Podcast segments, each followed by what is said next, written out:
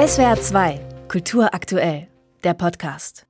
Die Deutsche Staatsphilharmonie Rheinland-Pfalz ist das größte und wichtigste Orchester des Landes. Gerade wurde es mit dem Preis Innovation 2023 der Deutschen Orchesterstiftung geehrt. Mit 20.000 Euro ausgezeichnet wurde das Modellprojekt Kompetenzzentrum für Musik. Bei dem Projekt können alle Mitarbeitenden bis zu 20 Prozent ihrer Arbeitszeit für Projekte jenseits des regulären Orchesterbetriebs einsetzen. Ziel ist es, Kreativpotenzial Potenziale optimal zu fördern.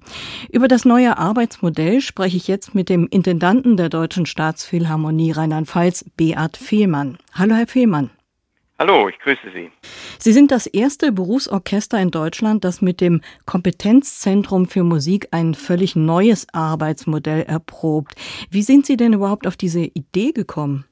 Ja, ich glaube, dass es grundsätzlich für uns wichtig ist, uns immer wieder an gesellschaftliche Bedürfnisse anzupassen und auf diese zu reagieren. Und dafür brauchen wir, so finde ich zumindest, eine deutlich größere Flexibilität, als wir sie bis anhin hatten. Und auf der anderen Seite muss man auch sagen, ein wichtiges Argument, wie wir auf diese Idee gekommen sind, hat mit der Pandemie zu tun.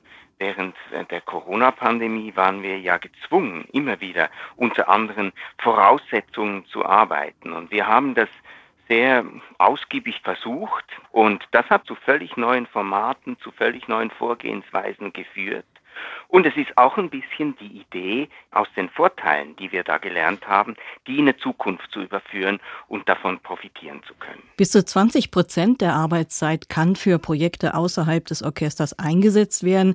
Sollen das Projekte aus dem musikpädagogischen Bereich sein, also Schulprojekte oder Projekte mit Migranten? Oder ist das eher so gedacht, dass die Orchestermitglieder in dieser Zeit eigene Musikprojekte entwickeln, also komponieren zum Beispiel? Das beinhaltet alles tatsächlich. Diese Offenheit ist da und im Moment entstehen ja auch Ideen und entstehen neue Projekte und die gehen auch in, in alle Richtungen. Also das fängt damit an, dass jemand äh, Livestreams betreut und uns digital begleitet. Das geht hin bis zu Projekten, die in Altenheimen stattfinden und das sind teilweise auch eher kammermusikalische Projekte oder auch in dem einen Fall wird wahrscheinlich im Mai ein großes Orchesterprojekt dann entstehen, wo wieder alle integriert sind, aber wo halt die Idee aus unserer Mitte heraus entstanden ist. Und was uns einfach antreibt, sind die beiden Fragen, wie können wir Nähe herstellen zum Musikerlebnis, zu den Menschen und wie können wir die Beziehung zu den Menschen stärken. Nähe herstellen kann man vielleicht auch mit dem Projekt, das fand ich ganz witzig, äh, mittendrin nennt sich das. Also mittendrin bedeutet, das Publikum kann im Rahmen einer Probe mitten im Orchester sitzen. Was erhoffen Sie sich davon? Perspektivenwechsel erst einmal, die Möglichkeit zu haben, in so einem Klangkörper drin zu sitzen und das mal wahrzunehmen, wie sich das anhört. Das ist akustisch und ich finde auch energetisch nochmal ein ganz anderes Erlebnis. Und natürlich kommt man auch ein bisschen ins Gespräch mit dem Nachbarn. Das lässt sich ja gar nicht vermeiden oder ist natürlich absolut gewollt. Ich glaube, das ist etwas Unvergessliches.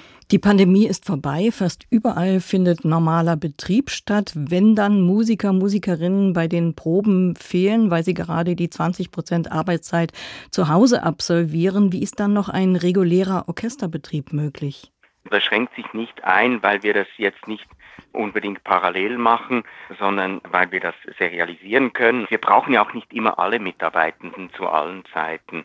Und mit einer flexiblen und geschickten Planung lässt sich das eigentlich bis anhin zumindest ganz gut kombinieren, ohne dass wir dabei nicht in vollständiger Besetzung proben könnten oder auch ohne dass im Moment irgendjemand ja, total überbelastet wäre. Also im Moment sind wir noch ganz gut unterwegs und kriegen das ausgeglichen hin. Und ob wir das wirklich gut lösen können, wird auch nur die Zukunft und die Praxis zeigen. Aber wie gesagt, bis anhin, glaube ich, gelingt es uns ganz gut. Sie gelten als insgesamt sehr innovationsfreudig und in einem Interview haben Sie mal von einem Zukunftsorchester gesprochen, das Sie anstreben. Was verstehen Sie darunter? Das Zukunftsorchester ist in meinen Augen etwas, was sich auch in diesem Begriff des Kompetenzzentrum für Musik so ein bisschen manifestiert.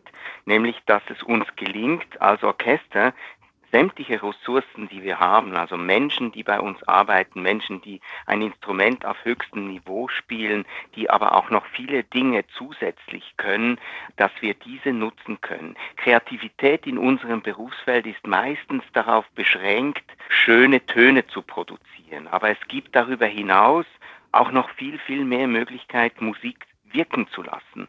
Und ich glaube, es geht für mich darum, diese Bereiche noch mehr in den Fokus zu rücken, diese noch mehr zu entdecken, weil das weil ich davon überzeugt bin, dass uns das selber glücklicher macht und ich aber auch unbedingt daran glaube, dass wir dadurch noch mehr Menschen erreichen können mit ihren ganz unterschiedlichen Bedürfnissen und so als Klangkörper uns noch mehr in der Gesellschaft verankern können. Das ist für mich das Ziel, dass also möglichst viele Menschen von uns berührt werden und letztlich dann die Überzeugung finden, ja, dieses Orchester ist auch für mich da.